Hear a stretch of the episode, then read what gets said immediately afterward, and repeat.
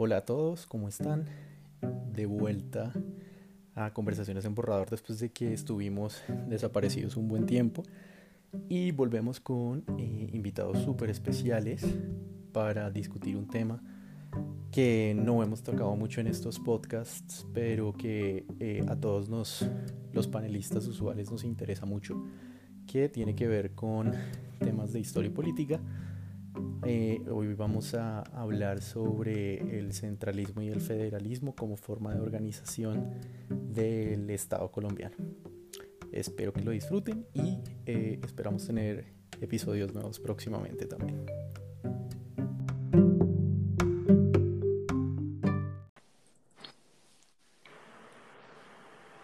Hola, hola, ¿cómo van todos? Buenas tardes, buenos días, buenas noches a la hora que nos estén escuchando. Bienvenidos de vuelta a Conversaciones en Borrador.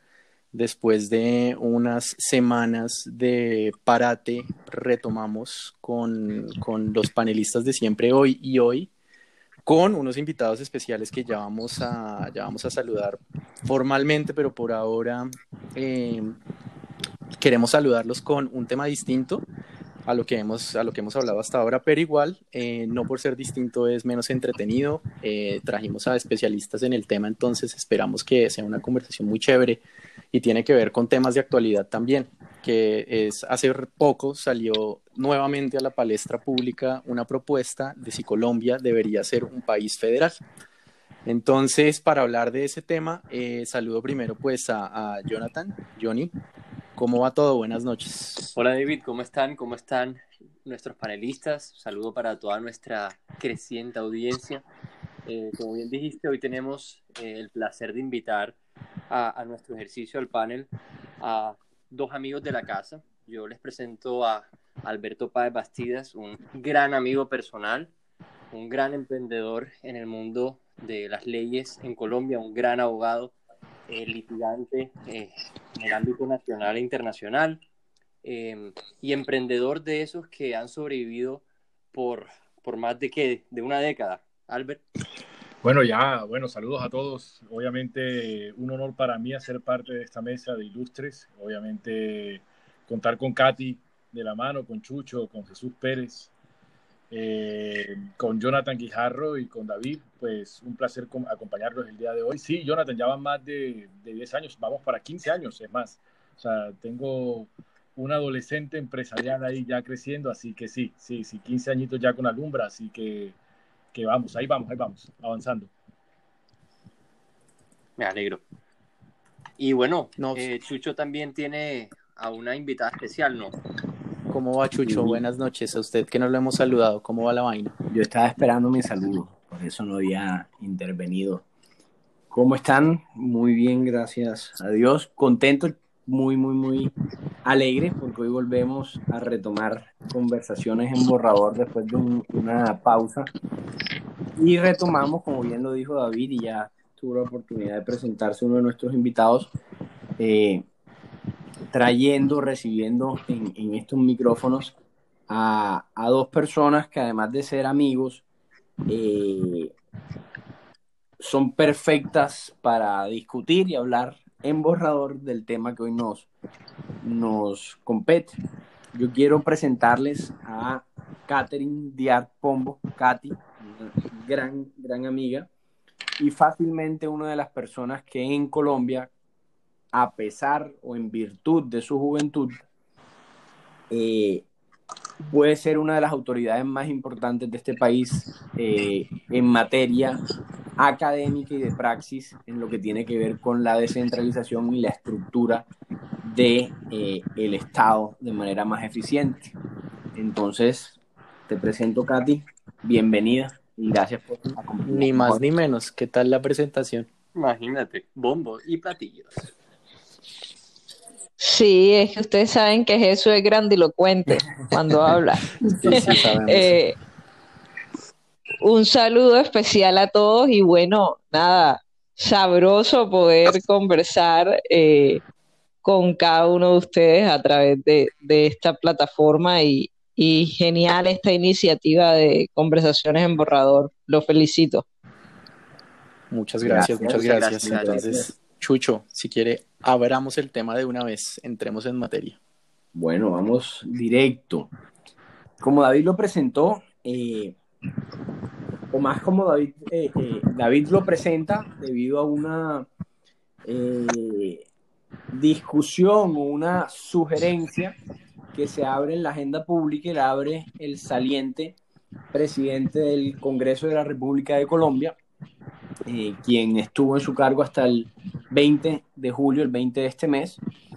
Y cuando él sale, este senador es una persona oriunda de Bolívar, de la región, de la provincia en, en Colombia, sale y dice que después de su año, una de las lecciones importantes que le quedan es que efectivamente Colombia debe reorganizar la forma en la que está, valga la redundancia, organizada administrativamente y que considera él una de las mejores formas una de las posibles alternativas para organizar el país debería ser dejar de ser un país centralista donde se tomen las decisiones principalmente en el centro, que en este caso es la ciudad de Bogotá, y eh, pasar a un modelo federalista donde cada uno de los estados o departamentos que conforman a Colombia y al país tenga la autonomía eh, y la posibilidad de eh, legislar y manejar ciertas competencias y con ellos ciertos recursos en pro de su desarrollo y de las realidades del contexto de cada una de estas regiones. Y me gustaría, digamos, cuando uno habla de este tema, esto no es un tema nuevo, de hecho ha sido la gran lucha de la historia de Colombia en materia administrativa. Es el pecado original de la política colombiana. Así es, Tal cual, el pecado original de nuestra política. Entonces no es una discusión que sea nueva y al no ser nueva y al estar tan, tan, tan enquistada en nuestra historia y en nuestro ADN, por ende es una decisión que al no estar, una, una situación que al no estar resuelta no es fácil. Está la lucha precisamente entre el modelo actual y es desde el posibilidad de manejar absolutamente todo, de destinar y, de, y, designar y definir los designios del presupuesto, de las inversiones, del el desarrollo, pero lo hago desde el centro. Por el otro lado es, la gente del Putumayo dice, yo no me siento reconocido o identificado o entendido siquiera por los que toman las decisiones en el centro, déjenme tomarlas a mí que estoy acá. En ambos lados, Katy y Alberto, hay argumentos en pro y en contra. Yo quiero hablar de dos argumentos generales en pro y en contra y preguntarles a ustedes qué piensan de estos argumentos y qué salida le ven al federalismo en el país. Por un lado, las personas del centro o los, centralistas, resumiendo obviamente todos los argumentos que detrás eh, soportan eh, la decisión o su visión de seguir siendo un país centralista, dicen, y, corriendo el riesgo de simplificar los argumentos, es que no se puede descentralizar o siquiera pensar en un tema federativo porque eh, en las regiones somos corruptos e incompetentes. Que si no, veamos los índices de desarrollo, veamos los escándalos de corrupción, veamos cómo se roban la plata, los elefantes blancos, eh, y que la plata que llega a las regiones no, no hay personas que tengan ni las cualidades éticas, morales, ni las profesionales para administrarlas bien. Por eso ellos tienen que seguir desde el centro, como ese gran hermano, decidiendo qué pasa en latitudes tan lejanas como eh, Paraguachón en La Guajira, estando sentado en la séptima con 26 en Bogotá. Por el contrario, por el contrario, la gente que apoya el federalismo y sobre todo los que estamos en las regiones decimos que precisamente los malestares grandes que tenemos en, las regiones, la falta de desarrollo responde es a ese centralismo excesivo, a que desde el escritorio en Bogotá no se entiende lo que pasa en La Guajira, no se entiende lo que pasa en el Putumayo, no se entiende lo que pasa en el Atlántico y no se pueden seguir tomando. En este sentido, me gustaría escuchar, y, para abrir la discusión, Katy, desde tu punto de vista pues, más académico en la forma y desde la praxis que has tenido como funcionaria pública cuando, cuando has tenido esa camiseta, ¿cuáles son esas ventajas que tú le puedes ver al federalismo? O definitivamente no. Y por el otro lado, Alberto, me gustaría también entender desde tu lógica, siendo eh, eh, abogado con vasta experiencia en, en este tipo de asuntos, ¿qué ventajas le ves al federalismo y en la realidad colombiana, cómo ves que se puede hacer una transición? Bueno, si me permiten, antes de la intervención de nuestros invitados, creo que cabe mencionar para el entendimiento de todos los oyentes que nuestro panelista Jesús Pérez trabajó en la pasada gobernación del Atlántico que básicamente embanderó toda una cruzada regionalista en el país, así que también habla y por eso lidera todas estas preguntas con todo el juicio de causa. Sí. muchas gracias. ¿Quién quiere empezar? Katy, si quieres, dale. Vale, gracias. Bueno, eh, inicio haciendo casi con una advertencia y es que tanto desde el punto de vista académico como desde la praxis política defiendo el federalismo o el modelo federal territorial, incluso muy por encima eh, del modelo regionalista. Eh, y eso, bueno, si quieren lo explico después de por qué considero que lo que hemos visto en países como España o Italia no es necesariamente el modelo a seguir, sino más bien eh, lo que hemos observado en países federados. Partiendo de ese punto, eh, digamos que esa crítica, eh, hay un profesor que se llama Jean-Paul Faguet, y, y Jean-Paul Faguet, si bien es inglés, ha estudiado bastante a Colombia y su modelo territorial, es un profesor en descentralización.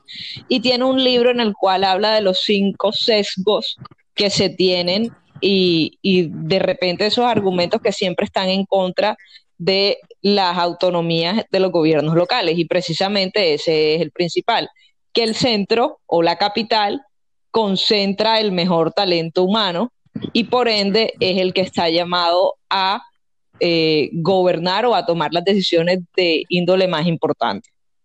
Esto, mis estimados, es mitad mentira y mitad verdad. Es decir, no se puede negar que Bogotá concentra no solo un talento humano más preparado del oriundo de la misma ciudad, que ha tenido accesos a mejores niveles educativos, sino que también logra algo decisivo, y es que atrae el mejor talento de la periferia.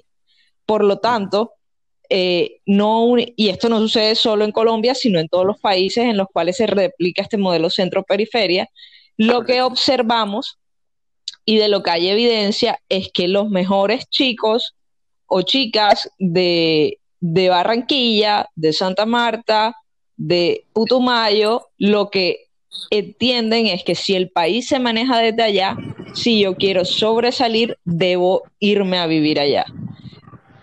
E incluso si tengo la posibilidad de irme a estudiar allá, es aún mejor. Entonces tenemos un doble factor. El primero, los bogotanos tienen acceso a un mejor nivel educativo porque tienen un contexto más propicio. Y segundo, atraen a lo mejor de la periferia. Eso es una realidad. Y si nosotros observamos quiénes son los barranquilleros que hoy trabajan, por ejemplo, en el DNP, en el Ministerio de Hacienda o en el Banco de la República, o no nos quedemos solo con barranquilleros, sino con los caribes, es nuestro mejor talento humano y está allá. Entonces... Y, eh, seguramente en buena medida también se formó en Bogotá, ¿o no? Sí, de acuerdo. Entonces, eso es muy importante entenderlo y eso, por supuesto, ha tenido un efecto en que las administraciones públicas, los aparatajes de los gobiernos locales son menos competentes que los del nivel central. Es decir, no es nada más un sesgo, sino más bien es un vicio de el centralismo. El centralismo lo que ocasiona es un círculo vicioso en el que en, el centro se concentra lo mejor. Entonces, de repente, cuando uno está con la camisa de funcionario público de un gobierno local, le molesta que le digan eso. Pero en último, se, pues se hace una mera comparativa de hojas de vida, evidentemente hay un nivel casi que superior en el talento humano central. Hoy mi, mi rol es de, Barranquilla, ¿cómo vamos? Y puedo decir que los programas más sólidos de la red como vamos en Colombia son Medellín y Bogotá. Evidentemente, eh, esto no es más que un reflejo de lo que, de lo que es Colombia.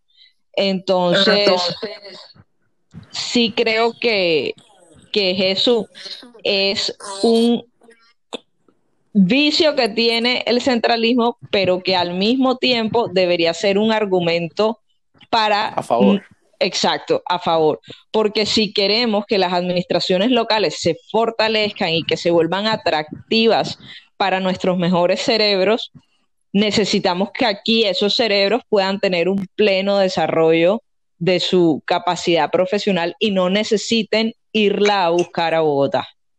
Claro, claro, si te entiendo bien, estás, estás planteando un, tema un poco como qué fue primero si el huevo o la gallina, o sea, qué es culpa de qué.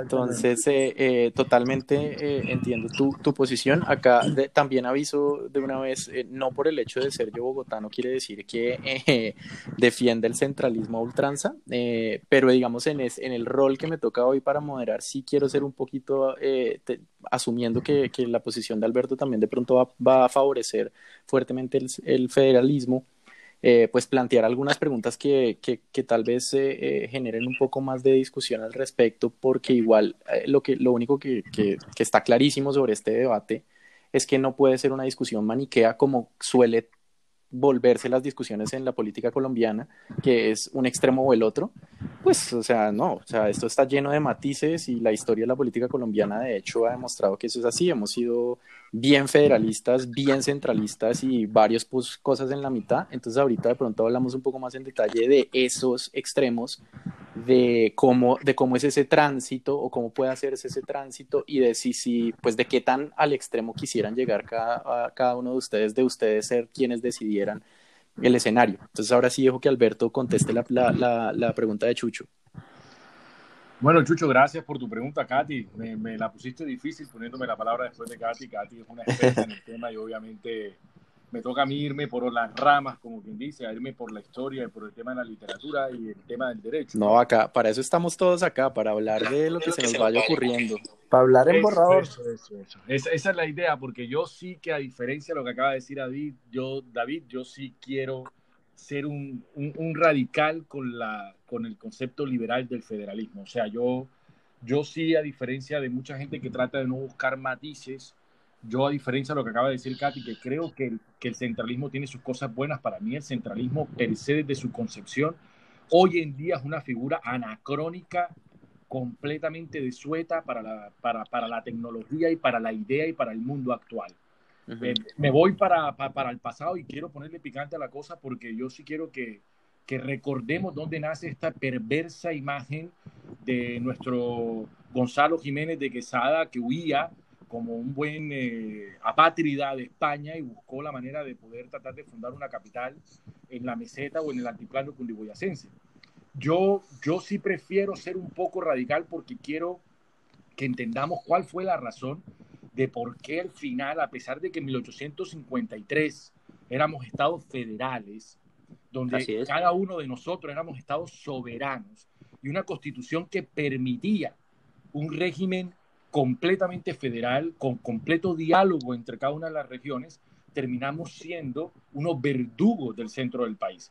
Eso no significa que yo no ame Bogotá, es que yo tengo, yo, yo dicto clases en las Javerianas desde el año 2008 y cada vez que empiezo mi clase empiezo diciendo, mira, es que yo soy barranquillero del corazón y capitalino del alma, porque es que yo le debo a Bogotá muchísimo, pero no porque sea el centro del país, es porque sencillamente en Bogotá encontré amigos, encontré una vida, encontré una ex esposa, encontré mil cosas de las cuales hoy puedo agradecer y puedo vivir y puedo reírme y puedo disfrutar. Pero eso no significa que por esa razón yo voy a, a decir que efectivamente el centralismo ha sido bueno para el país. Al contrario, vuelvo y les digo, es una figura absolutamente anacrónica que lo que hacía era proteger una capital de posibles invasores. Hoy en día, por favor, que nos llegan en helicóptero, que nos llevan en aviones, que nos llegan con tres bombas a, mil kilómetros, eso no va a tener ningún tipo de sentido, tener una capital que en teoría busca ser protegida de posibles invasores en barco. Que esa fue la razón principal para que uno de los grandes eh, eh, eh, sobrevalorados héroes como Rafael Núñez nos haya vendido la capital de Cartagena para llevársela al centro de Bogotá. Hombre, las cosas como son. Y por eso lo digo y aprovecho para decirlo y aprovecho este tema tan fundamental. Tuvo un sentido el centralismo, tuvo un sentido que la capital fuera Bogotá, tuvo un sentido que lo manejaran, pero hace 50 años ya no tiene ningún sentido. Y la razón principal es, claro, en el momento que estaba la CEPAL, por allá en los 60 y 70, pues tenía un sentido porque comíamos en la costa frijol con carne y, bueno, y arroz, cuando teníamos el mar a dos metros, pero porque había que promover las la, la, producción interna. Pero por favor, tiene un sentido más desde un punto de vista de un gobierno marxista que lo que trata es de cerrar la economía. Pero en un mundo globalizado, en un mundo abierto al mundo, en una ciudad que se fundó como, como todo el mundo reunido en un solo lugar, como puede ser, por ejemplo, Barranquilla, no es, es, es inaudito y es absolutamente reprochable que efectivamente podamos eh, eh, admitir que el centralismo de alguna manera u otra nos ha beneficiado en algo. Miren, yo le puedo decir una cosa trascendental y con esto quiero empezar con una idea de Sánchez Juliao. Creo que alguno de ustedes ha, leído o ha escuchado a Sánchez Juliao, que además estaba García Márquez cuando decía, sí, claro, pero es que yo no quisiera ser una ciudad eminentemente costera porque es que si yo fuera solamente mar, sería como Haití. Pero es que si Bogotá no nos tuviera a nosotros, nosotros seríamos como Bolivia. Entonces, lo bueno de Colombia es que es una mezcla de ambas cosas. Yo estoy completamente de acuerdo que Colombia, a pesar de ser un país pegado con babas, sí necesita de la idiosincrasia de todos los que nos llamamos colombianos. Por supuesto que sí. Es un tema diferente. Por eso quiero tocar ese primer tema en estos cuatro minutos que he hablado de introducción para decir una cosa es ser colombiano y otra cosa es ser federalista o centralista. Entonces, vamos a dividir ese tema para entender que a mí me encanta la bandeja paisa, que me encanta Cali, que me encanta y he estado en Florencia, que me he patinado Belén de Umbría en Risaralda, que he estado en Santa Marta, en Cartagena y en medio país, como para decir que no soy colombiano. No tiene nada que ver atacar el centralismo con atacar la patria. Atacar no, el total. centralismo, atacar el centralismo, ya a lo que voy, ya a donde voy, perdóname David, para, para concluir. No, no, no, tranquilo es tratar de luchar por una afirmación cultural. Y es que suena tonto, pero el federalismo nos permite casi que es el desarrollo de la autodeterminación de los pueblos. El autofederalismo nos permite literal entender que podemos ser distintos, pero uno. En cambio, el centralismo se basa en un principio fundamental. O todos obedecen lo que piensan unos cuantos, o todos se atienen a las consecuencias. Es que esa fue la idea en 1886 del gobierno conservador, luego de que Rafael Núñez se vendiera y vendiera el alma al gobierno conservador, porque es que eso lo esconde la gente. Eso es importante. El, el costeño presidente fue federalista, fue centralista, lo que le tocó. Exacto, se, fue, se fue acomodando. Que es, lo, que se vendió porque mucha gente ama a Rafael Núñez, pero yo en el fondo de mi corazón creo que era heredado de mi hermano Rafael Daniel Páez Bastidas, tengo cierto escosor cada vez que leo la historia nuevamente porque lo que veo es conveniencia política, lo que veo es una venta innecesaria de la capital. Lo, Pero que, lo que han sido la mayoría de políticos en Colombia, ¿no? Pues porque, porque es que ese, eh, y, me parece chévere la, digamos, el, el, punto que toca Alberto, de pronto lo podemos hablar ahorita, y es una pregunta que yo también tenía, y es qué tanto, qué tanto tiene este tema que ver con una visión política eh, o, de idearios políticos y económicos, digamos que son como los argumentos más sólidos en, estos temas de, una visión liberal o conservadora, etcétera. Y qué tanto tiene también que ver el regionalismo, porque por ejemplo, mm, Antioquia, que es una región tradicionalmente conservadora, la más conservadora del país, también es eh, en el imaginario popular colombiano la que más empuja hacia eh, el, federalismo e incluso en el caso de ellos pues se ha hablado hasta de independencia y otras cosas. Entonces, ¿qué, tiene, ¿qué tanto tiene que ver ahí de verdad los argumentos, que, que, es un poco lo que ustedes están exponiendo, que tiene que ver con historia, economía y demás? ¿Y qué tanto también tiene que ver eh, el resquemor y el regionalismo y, y, y, esas cosas que se pueden exacerbar en, en un Estado federal? Que también es, o sea, los que, los que promulgan contra el federalismo a veces también hablan que es un instrumento para romper la unidad territorial que se ha logrado en países que no tienen una tradición federal per se, porque somos una colonia que era central, no éramos las 13 colonias británicas, éramos un virreinato. Entonces eso, pero, pero bueno, voy a, voy a dejar que Johnny y, Chucho, si quieren, si quieren aportar algo más a la discusión para, para, para, para hablar de este tema. Yo quería tal vez con, un propósito eh,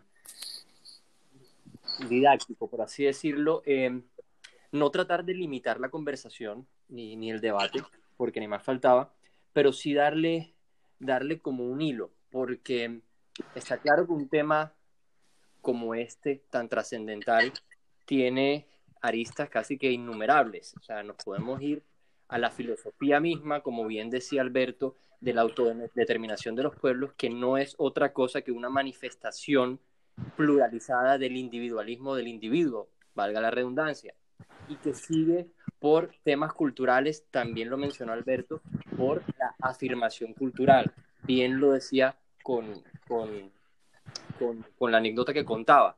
Eh, pero realmente, y por esto también quisiera preguntarle eh, casi que, que, a Katy directamente y a Chucho, el debate es un debate más administrativo, porque si nos, si nos metemos a, evaluar el, federalismo desde la cultura, desde la autodeterminación, planteando la pregunta que si Colombia es realmente un país diverso o somos un país esquizofrénico.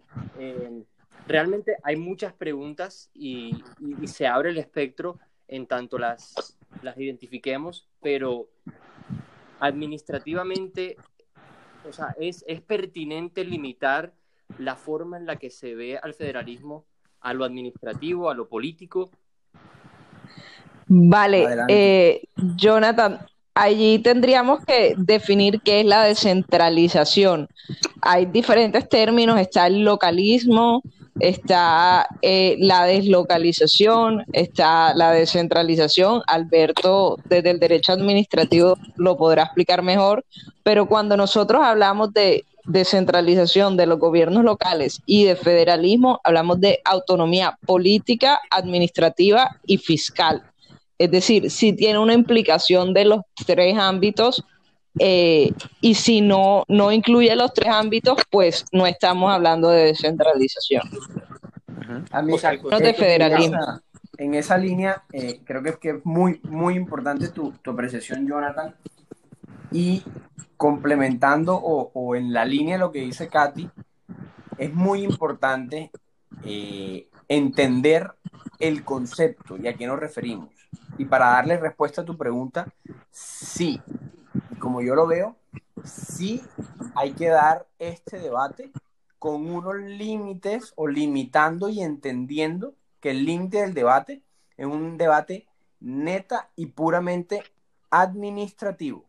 ¿Cómo voy a organizar yo o cómo voy a organizar la sociedad colombiana la forma de tomar decisiones para el desarrollo del conjunto en general, potencializando las particularidades de cada territorio.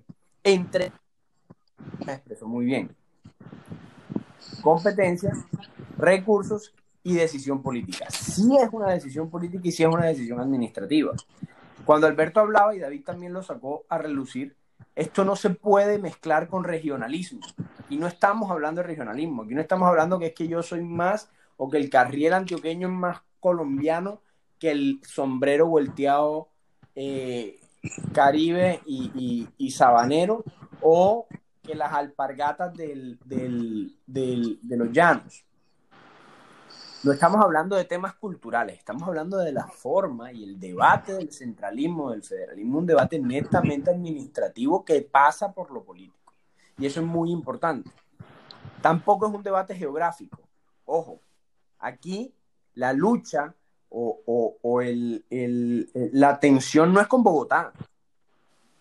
Si el centro quedara en Cartagena, como bien lo presentó eh, Alberto en su momento, yo estaría dichoso, pero la discusión no es si es Bogotá o es Cartagena, es para un país de 45 millones de personas, de 1.200.000 kilómetros cuadrados,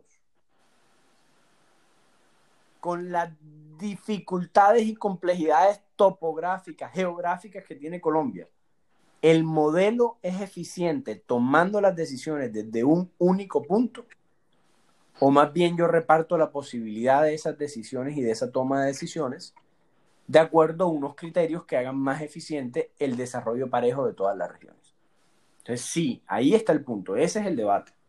Claro, y, y, pero y para, para, tratar de acotar un poco más la discusión, que era un poco la, la idea de lo que Jonathan estaba, estaba proponiendo, eh, ya entendiendo pues que, que, es un tema, digamos, más, eh, no tan prosaico, sino mucho más de cómo se podría hacer. ¿Ustedes cómo creen que de verdad se podría hacer, teniendo en cuenta que las experiencias en América Latina de, pues no son muy buenas? O sea, yo, yo por ejemplo, ese argumento de que es que las regiones son son más corruptas o menos corruptas y que miren las cifras, pues, pues México también es corrupto y es, Estados Unidos de mexicanos. Entonces, no, no, no sé, pero, pero lo que sí es cierto es que si Colombia quiere transitar más hacia, hacia el federalismo, ¿cómo se puede hacer? Porque hay, hay regiones del país que, que están, y, y, lo mencionaba Katy al principio, en ese círculo vicioso de estar o no preparados para um, asumir ciertas responsabilidades desde el punto de vista administrativo, fiscal y demás, ¿Cómo puede hacerse eso viable en el mediano eh, plazo, sobre todo? Porque pues a largo plazo sí, digamos que todas las regiones se irán acomodando, pero en el mediano, corto y mediano plazo, ¿cómo puede irse haciendo eso? No sé quién quiera, quiera aportar. Pues yo creo, yo creo que ya, y hablando y tomando el tema, ya teniéndolo claro de que lo que decía antes, no es un tema de patria, no es un tema de, de, ni de, ni de energía, a pesar de que pueda haberla, y que al contrario es lo que hace que se desvíe la sangre de, la discusión para, para pelear por, por cosas que ah, tienen mucha importancia, pero no son el debate central. Yo creo que aquí, desde el punto de vista político y desde la decisión de cómo se va a organizar un Estado, eh, lo primero, obviamente, que es el problema principal, es un consenso político, porque es que esto literal llevaría a un cambio absoluto desde la concepción del Estado, pasando desde, desde, la concepción de los gobiernos locales y de los controles que pueden tener esos gobiernos locales entre sí mismos. Yo también estoy de acuerdo contigo, David, y lo has enfatizado dos veces. Yo no sé si es adrede o, te gusta el asunto, pero, pero yo también estoy de acuerdo que que al contrario, es la suma de culturas y de, y de experiencias lo que hace que una tierra sea atractiva. Irónicamente, eh, muchos federalistas dan a entender como si lo que los hace federales es su superioridad eh, cultural, autónoma y, eh, e insular. Lo que ha demostrado claramente es más retraso. ¿Y por qué lo dice? Porque lo ha dicho de manera tangencial, es el tema de la corrupción, para tocar ese primer tema, pero que es una decisión política importante y es una decisión de Estado y se necesita un consenso político para esto. y el consenso político implica la suma de unos intereses que en verdad vean el interés detrás del federalismo. O sea, ¿por qué a una región como el Bichada o por qué una, una, una, una, región como Florencia le puede servir el federalismo? O sea, ¿por qué a mí me sirve si me han abandonado todo el tiempo desde la región central?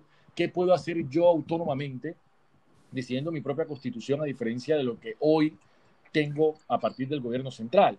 Y yo creo que una discusión a partir de esa decisión política de mostrar las ventajas que tendría otra vez, eh, lo vuelvo a repetir, esa, esa idea de que podemos ser independientes, pero igual el mismo país, podemos ser autónomos, pero igual el mismo país, somos la suma de varias naciones dentro de, una sola, dentro, de un solo concepto eh, que igual nos lleva hacia una misma bandera.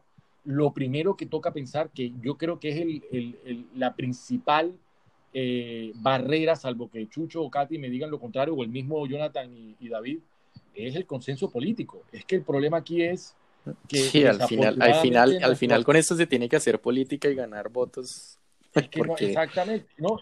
Y digámoslo crudo, eh, vemos a nuestros políticos, a nuestros profesionales políticos, a nuestros políticos sentados del Congreso de la República discutiendo de manera seria las ventajas para el Bichada y para Baupés y para los llanos orientales de ser federal, para Barranquilla, para Cartagena y para Santa Marta de, vivir en el mundo federal. Eh, Verano lo intentó y logró eh, pasos muy importantes que se le precian, pero, pero sí vemos un consenso nacional eh, capaz de poder unir, por ejemplo, el Valle del Cauca, que vuelvo a traer nuevamente a Cali, Cali, Cali es una ciudad que también hay muchas voces que luchan por esto, pero no veo una organización política detrás que, que, en verdad haya una cierta unanimidad diciendo, miren, es que es necesaria esta situación y sobre todo esas pequeñas regiones del país abandonadas normalmente históricamente, que vean alguna ventaja detrás de esto. O sea, veo, veo a la gente muy, muy artesanal en el tema todavía, ¿me entiendes? Muy, muy, muy cruda. El tema todavía está muy crudo increíblemente. Eh, de, de, dialogar esto, salvo temas como verano, creo que está muy crudo, la verdad. Claro, ahí, ahí sería súper chévere eh, eh, oír la experiencia de quienes han trabajado desde el campo, digo el campo, o sea, como político y, y de hacer que las cosas pasen. ¿Cómo es esa experiencia? Que es, es un poco eh, de lo que estábamos hablando hace ratico. ¿Cómo hacer que esa transición se vaya en el mediano plazo, sabiendo la coyuntura política colombiana, eh, el regionalismo que existe no es parte del debate o no debería serlo, pero es, pero es porque evidentemente, o sea, si, si, ustedes proponen, eh, de hecho, si uno lee noticias, los comentarios todos tienen que ver es con eso, nadie está pensando en los principios filosóficos de, del federalismo o, o de... De acuerdo, de acuerdo. Precisamente, en ese, en, esa, en ese punto es precisamente lo que a mí personalmente me genera mayor frustración de un debate tan importante y tan de fondo como este, que al no abordarse o no, al, al no ser abordado desde los condicionantes fundamentales del debate mismo o, del, o de la temática misma, nos terminamos desviando por las ramas, hablando de otros temas y llegando a los argumentos que de lado y lado se están presentando. Por eso arranqué con la primera pregunta es, los centralistas dicen que en la periferia ni estamos capacitados y somos ineptos y somos ladrones. Y desde la periferia decimos que es que desde el centro nos asfixian y eh, se aprovechan porque nos ponen más responsabilidades y, me, y no nos dan la posibilidad. Y en la, y en la experiencia de ustedes, como en ese, en ese triunfo, entre comillas, que, que fue eh, eh, Colombia, país de regiones, cómo superaron esas barreras para ir dando pasos en ese sentido y cómo hacer de aquí en adelante. Eh, eh, pues esa pregunta sobre todo para Katy y para, para Chucho. Eh, no, decía que Jesús es el que se sabe esa historia para adelante y para atrás y que además creo que es la ley Jesús Pérez. Él se la puede contar. Sí, fue, fue el que se la patinó allá en Bogotá. Pero antes de que él les cuente la historia, creo que es muy importante eso. Es decir, tanto Jesús, bueno, y creo que Jonathan también, como Alberto, son caribes que se mueven como pez en el agua en Bogotá. Entonces, ese tipo de actores termina siendo muy necesario para conseguir cosas allá, porque allá es que se consiguen, no acá.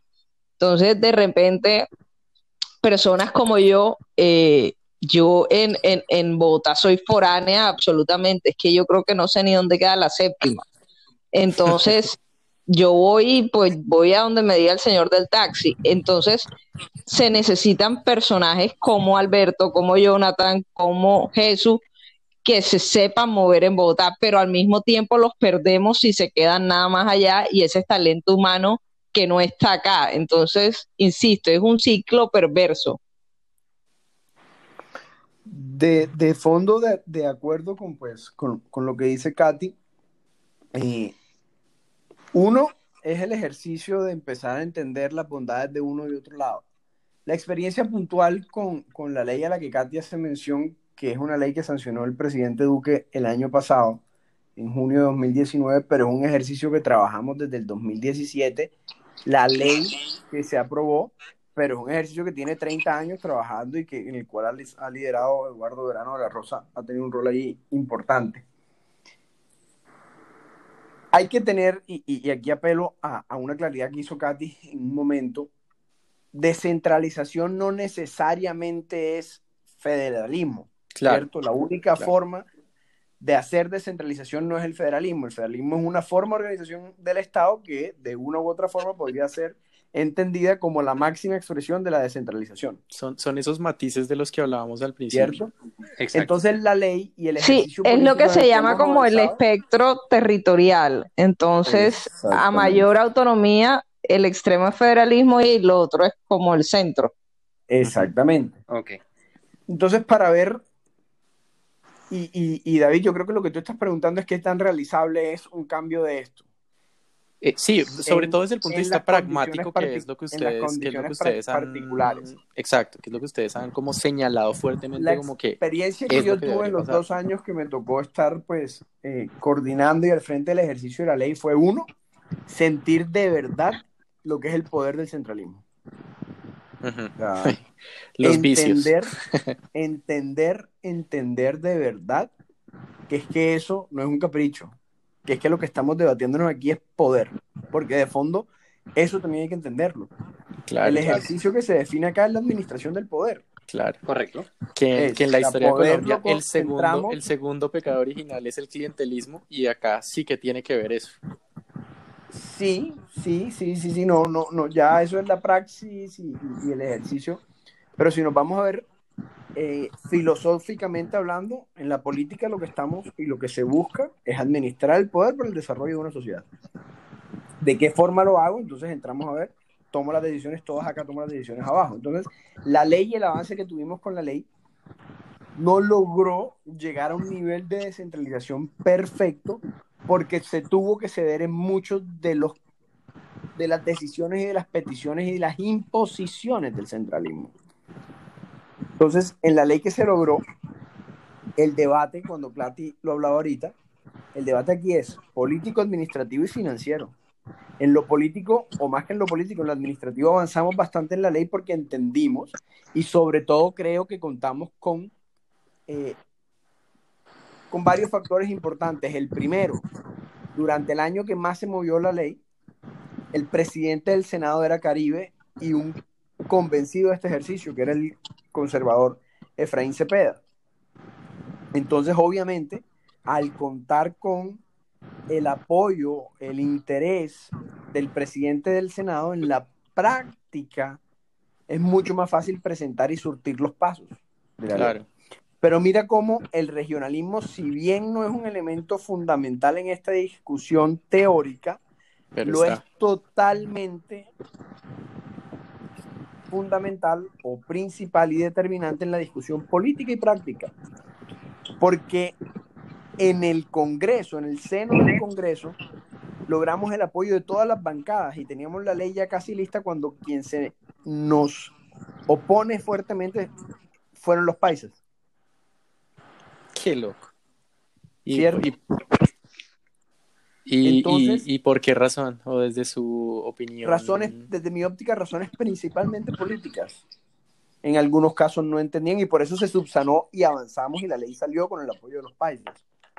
Pero en su momento, algunos de la bancada paisa no entendían muy bien el ejercicio, creían que eso iba a ser potencializar a otras regiones y quedarse ellos solos y, perder esa ventaja tradicional que han tenido en el, en el país. Entonces el ejercicio fue un ejercicio de alinear y que todos los congresistas entendieran que es que entre más descentralización, mayor posibilidad de gestión y toma de decisiones acertadas al contexto de la realidad hay. Y las discusiones fueron intensas y cuando nos sentábamos con el Ministerio de Hacienda sentíamos el poder del centralismo porque es que de fondo lo que hay que hacer para perfeccionar la, la descentralización es que me den la posibilidad de tomar decisiones y la posibilidad de tomar decisiones va de la mano de un único factor o un factor manejar la plata. la plata para poder tomar esas decisiones.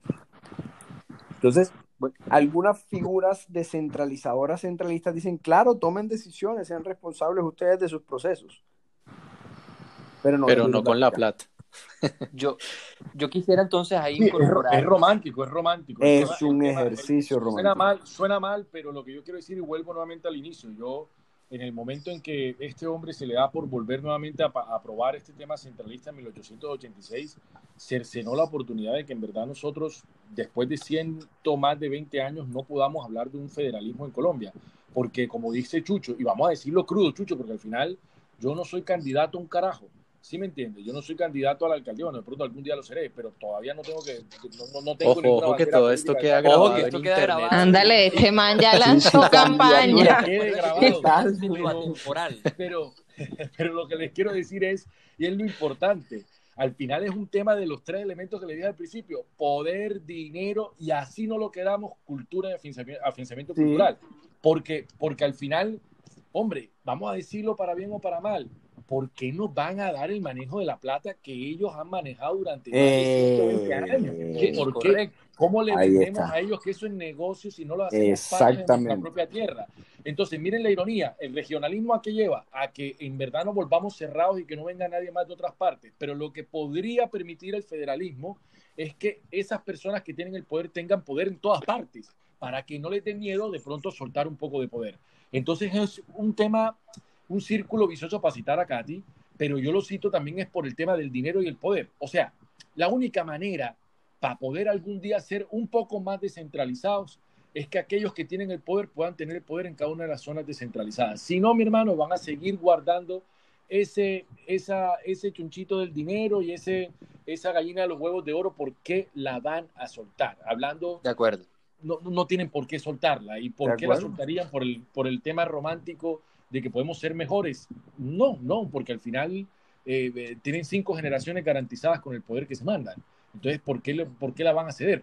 Entonces, volviendo al tema, Chucho, para decirlo crudo, que yo creo que es la, la, la magia y creo que además a David eh, el, el tema le gusta ponerle ese picante particular. Yo creo que el tema aquí, y, salvo que Katy me diga algo diferente y Chucho me diga algo diferente y alguno de ustedes me diga algo diferente, es que sin duda, o sea, digámoslo sin miedo, por eso radicalicémonos con las teorías que consideramos correctas hasta que nos demuestren lo contrario. Desde el punto de vista liberal, económico, eh, eh, progresista, el, feder- el federalismo es una mejor manera de organizar la estructura del Estado para regiones tan diversas desde el punto de vista climático, cultural, eh, poblacional como lo es Colombia. O sea, Colombia manejarla centralistamente solamente tiene una explicación histórica inexplicable. Punto. No tiene una, una razón. eh, eh, la forma de manejar Colombia centralista es que nadie me lo va a poder. O sea, Alberto, es que es mejor porque, no, mejor por nada. Objetivamente hablando, académicamente hablando, nadie podría decirme que es mejor el centralismo que el federalismo en un país tan diverso desde todos los puntos de vista. Cuando digo todos los puntos de vista es porque en, en la costa se tendría una economía muy distinta al centro del país, De acuerdo. porque se tendría una organización eh, administrativa completamente diferente. Y, y, y nadie me explica que por qué alguien me va a decir en el centro que es que a mí lo que me conviene es incentivar el arroz. ¿Por qué? Si es que, que, que yo tengo el río y tengo el mar, ¿por qué me tengo que poner plantaciones de arroz? Entonces, eh, yo sí creo que eh, esa es la primera cosa en la que yo me declaro, por eso digo, el podcast queda grabado, yo me declaro sin ningún problema desde el punto de vista académico como una persona que considera que Colombia organizativa y políticamente sería mejor si fuera federal. Y futuro, y futuro candidato a la alcaldía también, ya quedó Sí. declarado. O presidente de la República, no, cuidado, porque ajá, de pronto esta vaina termina sonando y las fuerzas del poder se unen para eso, uno nunca sabe. Uno nunca sabe, uno nunca sabe. Jonathan, Colombia ¿qué Yo me sumo a Alberto, es decir, yo también soy sin pudor federalista, no me ruborizo y, e insisto, bueno, eso no lo voy a contar aquí, pero yo fui criada varios años de mi vida en España y estoy además convencida que las comunidades autonómicas no era la vía en el 78, sino que era el federalismo. Entonces, nada, no, no creo en matices ni, ni siquiera en las regiones, creo en estados federados. Clarísimo, clarísimo eso. Jonathan quería, quería agregar algo ahorita. Bueno, yo sí soy un poco más dicotómico, así que tiendo a no, a no ser radical y, y categórico en mis posiciones, porque la vida me ha enseñado que, que eso a veces no sirve de nada, pero a mí sí me gusta alimentar el debate. Yo quería incorporar un elemento a, la pregunta fundamental que nos reúne, y es sobre ética política. Bueno, si es que esos dos conceptos pueden convivir pacíficamente en un país como este. Bueno, de hecho, que si cualquier cosa pudiese convivir pacíficamente en este país. Pero bueno, me refiero al siguiente punto. Sí, eh, hablemos de la autonomía legislativa, administrativa, eh, la administración del poder y de los recursos de cada región. Pero realmente cada una de las regiones está o tiene las capacidades para hacerlo de una forma responsable? Esa es una pregunta que les hago a ustedes desde lo técnico. Eh, recordamos, recordando que, limitamos un poco el debate hacia este punto, porque sí, tal vez la Antioquia esté preparada para asumir toda la autonomía del caso de un sistema federal, pero lo está tal vez el Putumayo o la Amazonía, como hablamos hace, hace poco. Jonathan, allí, allí regresamos a estas discusiones cada vez que, que uno debate temas territoriales y es lo de la gallina y el huevo. Eh, voy a responderte de una forma que, que de seguro en la academia tacharían de muy básica y los políticos de muy, ¿qué será? También de, de prosopopédica. Pero tú, ¿cuándo empezaste a saber manejar tus finanzas propias? Cuando te empezaron a dar una... cuando te empezaron a dar una, una mesada. Es decir... Jonathan ya aprendió a manejar sus finanzas personales. no hay forma de que el putumayo sepa autogobernarse si nunca empieza a hacerlo. Un día Santa Fe de Bogotá era ese putumayo. Entonces, creo que, que es un miedo que hay que perder y que por supuesto va a traer costes. Es que yo no, no creo que esto sea gratis, va a traer costos, pero costos que valen la pena pagarlos.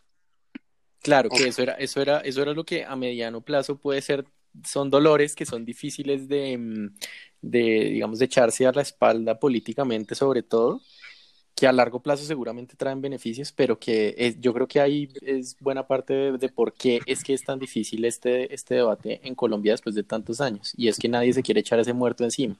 Pero, pero David, yo, yo ahí me sumo a la, a la idea de Katy, pero sumándole un tema de, de, experiencia histórica que además ella lo nombró. Yo creo que, eh, y está además en la teoría federal, que, que, en teoría la, la, el federalismo incrementa la rendición de cuentas de los servidores públicos porque tiende a ser mucho más sencillo controlar el nivel local cuando tiene ese tipo de autodeterminación, porque los problemas que se enfrentan tienden a ser un poco más pequeños bajo una población más homogénea. ¿De acuerdo? Entonces, yo con eso, ¿qué quiero decir? El federalismo no significa, como lo está diciendo Katy, que, hombre, entonces ahora el Putumayo o vámonos a la zona Florencia, los llanos orientales, que de pronto uno puede decir que son las zonas más vastas y a la vez más abandonadas, uno dice como, bueno, vea, eh, ustedes de ahora en adelante son como una Colombia aparte, no los volvemos a ver más nunca y chao pescado, ¿no? Al final eh, todo lo vemos con lo que está pasando con Trump ahorita y los gobiernos locales en Trump y la zona y la fuerza y el uso de la fuerza dentro de las conmociones interiores que queda cada una de sus ciudades. O sea, sí existe cierto control del gobierno federal, ¿de acuerdo? O sea que, y también cierta responsabilidad de ese gobierno federal central que obviamente va a seguir gobernando de alguna manera u otra a través de los controles y los órdenes legales que va a seguir para poder controlar esas pequeñas federaciones.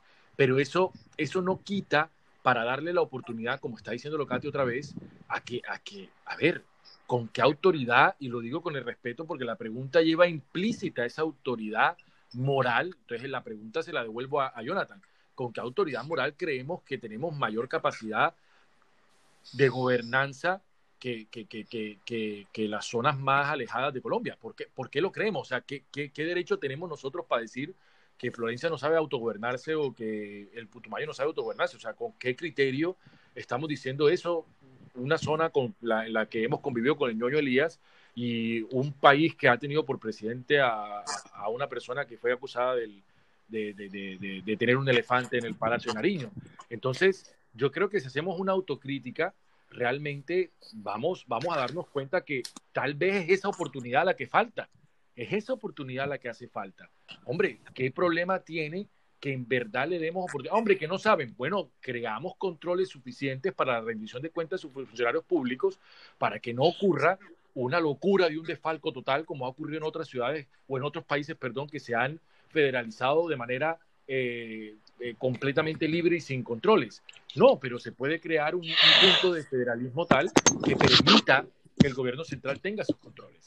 Claro, claro, claro, porque sí, es, a eso es lo que a lo que me refería con el costo político. Por ejemplo, montar toda la estructura de control político, fiscal y demás, no sé, las procuradurías, fiscalías y demás, al, al nivel que se requeriría para que ese tránsito fuera relativamente tranquilo, pues también es un costo político importante, ¿no, Chucho?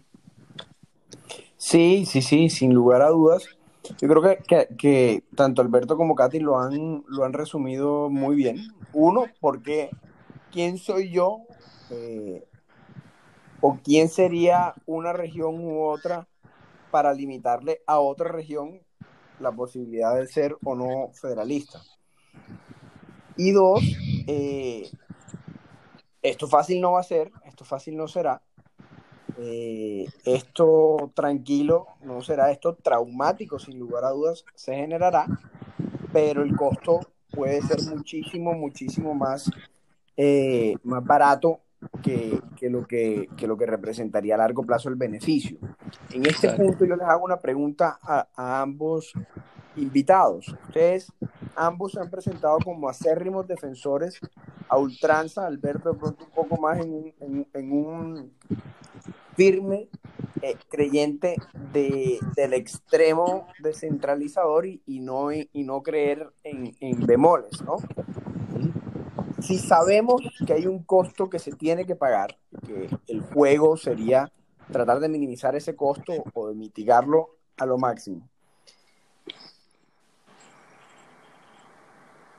¿Creen que en una situación tan compleja como la de Colombia, un contexto tan complejo como el de Colombia, con esas disparidades de fortalezas institucionales que tienen las regiones o que tendrían los, los estados federados, creen de pronto en una transición que pase no del centralismo al federalismo, sino que estructuradamente vaya implementando otros temas, como por ejemplo la propuesta de competencias diferenciadas que presentó en su momento Rodrigo Lara en el Congreso. Y ese, y ese, ese, el tema de las competencias diferenciadas, danos, danos un bosquejo. básicamente, y, y, resumiendo, Katy, Katy me, me, me corregirá, si me equivoco, lo que él dice es, vean, como precisamente estamos en una situación tan compleja eh, y tan disímil de capacidades institucionales, todas las regiones no van a responder de la misma manera y con la misma mm. efectividad y eficiencia a un modelo asimétrico. ¿Cierto? Un modelo asimétrico. Pero para allá tenemos que ir y allá tenemos que llegar. Entonces, ¿cómo lo hacemos? Listo, yo o el Estado central, porque será lo más jodido aquí es que el Estado central, como Alberto yo lo presentó ahora, el Estado central tiene que él mismo cercenarse en un negocio que a ningún punto de vista es rentable para ese mismo Estado central. Ese es un modelo francés que ya está incluso caduco y, se, ha, se ha hecho una reingeniería de ese modelo. Es decir, eso ya falló en otro lugar y no es recomendable. O sea, o se hace todo o no se hace. no, no necesariamente se hace todo o no se hace, pero no se hace por partes y grados en cada uno de los lugares porque sigue habiendo un centro que es el que define hasta dónde llega el grado de cada uno. Y eso implica tener unas autoridades locales y unas prefecturas que aumentarían la burocracia en vez de adelgazarla que se supone es uno de los de las grandes ventajas que traería esto. Entonces, yo, yo no soy muy partidaria. Eh, incluso en Italia, el modelo italiano, eh, se trató de implementar también algo parecido e igualmente falló y lo único que ha ocasionado es que las regiones del norte tengan una gran diferencia de las regiones del sur. O sea, lo que hace es que eh, disparidad económica más grande. Exacto. Italia no es que sea un gran ejemplo político para el mundo, la verdad, pero bueno. No, sí, absolutamente de acuerdo, Jonathan, pero lo que pasa es que Italia, acuérdate que surge de la unión de principados papales. Entonces, esos principados papales, los cinco más poderosos, siguen siendo las regiones hoy más poderosas y las regiones que se quedan por fuera, se supone que se les iba a dar unas competencias graduales y todo ha terminado en nada, en que se, se ha hecho es prolongar la diferencia. Lo que hace la religión y el dogma, Alberto. De acuerdo, pero al final, como para tocar el tema que dice Chucho, yo digo que para, para mirar nuestra historia otra vez, volver a traerlo, eh, no sé si recuerdan ustedes que efectivamente para la época por allá de, 1876, eh, Colombia sufre una crisis tremenda en la caída de las exportaciones, sobre todo por el precio del tabaco. Eso fue lo que generó la crisis del federalismo. Miren que, que al final, por eso les digo, es un tema de poder y dinero. Esto no es otro, otra cosa. Y acuérdense que, que, el modelo cepalino no era sino un tema de dinero y poder. No, no es otra cosa. Entonces, todo lo que tome o todo lo que, que roce las decisiones políticas de un Estado y todo lo que eh, eh, roce las decisiones económicas de ese Estado implica la cesión de un poder que al final de cuentas, de manera romántica, hoy en este eh, podcast estamos discutiendo, pero que en la vida real implica una lucha a sangre por tratar de demostrar que efectivamente merecemos por fin redactar una constitución federal. Y lo digo con, la, con el conocimiento de causa. Yo sí creo, al contrario, que lo que le pasa a este país, esa, esa enfermedad que no nos deja ser lo que merecemos ser, es en parte una centralización del poder y del dinero. Es exactamente eso. Yo no creo que el federalismo lo lleve entonces a la patria eh, pues, añorada y al sueño dorado de que todo el mundo va a ser rico. No, pero al menos vamos a tener, número uno, que las infecciones corruptas de ciertos lugares no pululen en todo el país, porque no pasa. La gente cree que eso ocurre en el federalismo y no, no pasa. Efectivamente vamos a tener que asumir las vergüenzas cada uno de lo que tiene que asumir sus propias vergüenzas. Entonces ya no voy a hablar yo bajo hipotéticos, todos los colombianos somos corruptos. No, aquí está claro quiénes son los más corruptos porque aquí está claro el sistema federal nos permite ver quién está infectado y quién no, porque eso es lo que permite el sistema federal. Pero número dos, también permite entender el sistema federal un tema que además se ve en estos países que están más avanzados, y es que efectivamente quién es más emprendedor que otro. Pero ¿qué problema hay en decirlo? Es que hay países más eh, avanzados. Sí, es, como tener vocaciones. Exactamente. Y, hay, y, qué pasa si de pronto la gente que vive en el Yopal o la gente que vive en Florencia no va a tener el dinero o el capital que, que pueda tener la gente en Antioquia, pero va a tener un, una biodiversidad que, que, vamos a envidiar en 20 años? Y si ellos se les da la gana no ser multimillonarios, pero proteger su fauna y su flora a la capital del país, ¿por qué le van a aprobar un proyecto petrolero? Ese es el debate real. El debate real está en que la forma de vida y la forma de decisión, la forma como determinamos nuestras decisiones políticas y económicas están en el modelo federal. Entonces, cada uno va a ser culpable de su propio mal y cada uno va a ser el virtuoso de su propio bien. ¿Cuál es el problema? Obvio, entendido otra vez, todo bajo el amarillo, azul y rojo de un solo país. Porque es que otra vez, lo vuelvo a decir como lo dije al principio, un poco menos, eh, un poco más emocionado. Esto no tiene nada que ver con el concepto de patria. Tiene que ver es con el concepto de región podemos ser diferentes regiones y hasta naciones en una misma patria. Así es. Así es. Bueno, pues eh, este tema, evidentemente, como tantos otros que hemos tocado, es de largo y ancho, pues el millón doscientos mil kilómetros cuadrados que ha dicho Chucho.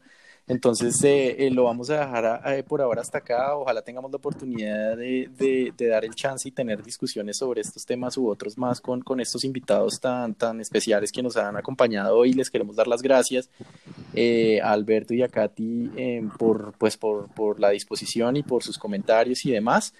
Eh, y los esperamos entonces en futuros episodios de Conversaciones en Borrador. Eh, saludo a todos, Chucho y Jonathan, muchas gracias como siempre. Eh, Alberto y Katy, muchas gracias también a ustedes por, por participar en esta conversación. A ti, David. Gracias a todos. A todos, gracias. siempre un gracias placer. por la invitación. Un abrazo grande. Querido Albert, querida Katy, gracias por estar con nosotros. Bienvenidos Gracias. siempre a esto, su micrófono. Bueno, yo quisiera eh, hacer otra pregunta eh, a propósito de lo que hablaba Chucho de la política nacional de competencias diferenciadas. ¿Existe en Colombia hoy en día, o hablemos más bien de experiencias de facto en Colombia, que tiendan hacia la descentralización? Por ejemplo, con, con temas catastrales se entiende que hay una política nacional que quiere descentralizar esa actividad y brindarle la posibilidad a los entes territoriales de administrar sus propias finanzas de recaudo y demás y organización catastral. ¿Qué otro tipo de ejercicios en Colombia pueden configurarse como un avance de hecho hacia la descentralización? Pero mira, mira, mira lo importante que es porque, por ejemplo, en el caso de Catastro, sí es un avance en algún control, pero un control operativo. Entonces lo de Catastro no es, no es descentralización, es delegación de competencia. El centro sigue siendo el gran rector de la política pública de catastro en el país, sino que se volvió tan insostenible, si bien no es un ejercicio neto y puro de descentralización, ejemplifica claramente lo que es la ineficiencia del Estado Nacional Central en un país de 1.200.000 kilómetros cuadrados. Ok, entonces ¿Por qué se sigue avanza en siendo la un argumento a favor de la descentralización. Entonces, ¿qué, perdón? O sea, entonces sigue siendo en sí mismo un argumento a favor de la descentralización. Es Así decir, no, sea, postura- así no sea un proceso de descentralización formal. Ok, ¿Por qué? Porque es que cuando es delegación del catastro. Entonces, ¿qué es lo que dicen? Ok, yo te entrego la competencia, pero la coordinación de la política pública y la toma de decisiones de cómo se hace el catastro, de cómo va a funcionar, de dónde se va a financiar, de quién lo puede financiar, lo sigo haciendo yo. ok, pero coincidimos en que es una forma menos descentralizada de ejecutar la actividad, ¿cierto? Menos centralizada. Me- perdón, sí, menos centralizada de ejecutar la actividad. Claro, y responde precisamente a la, a la- a la ineficiencia que tenía el IGAC para manejar el catastro, algo que es tan local y tan territorial, en un país de 1.200.000 kilómetros cuadrados. Eso es mucha tierra. Ese es el dato del día. Colombia Luego ese es el 1.200.000 dato del día. kilómetros cuadrados. Sí, pero, es- pero no, pero es Pero totalmente de acuerdo. Ahora, Jonathan, Pero, pero, pero mira, pero mira, pero mira que, que evidentemente mi insistencia en el dato no es caprichosa. Es que No, no, no. de pronto uno no es entiende lo que son Gigante. el, el- el número es, pero es que es ridículo que yo desde, y por eso yo decía, no es un tema geográfico. Yo no tengo problema con Bogotá, Alberto no tiene problema con Bogotá. ninguno, ninguno, jamás. sí. O no Yo Yo no tengo problema con, con- con los bogotanos. Yo no tengo problema con Bogotá. Si el centro estuviera en Barranquilla y desde Barranquilla se estuvieran tomando las decisiones de cómo afrontar los problemas de pobreza en el Putumayo, también sería un firme convencido de que no es un modelo eficiente. Porque de Alberto fondo eso es decir lo, algo. que, lo que a mi modo de ver se está viendo. No, estoy- estoy con- no, pero total, eh, era lo que iba a decir. O sea, si Rafael Núñez hubiera decidido la capital en Colombia en un país eh, completamente centralizado, estaríamos en el mismo problema y creo que hasta peor, ¿no? Y lo digo con crueldad, porque cualquier otra cartagenero diría, ¿quién te dijo eso? Barranquilla estaría peor, sí, pero el país estaría peor.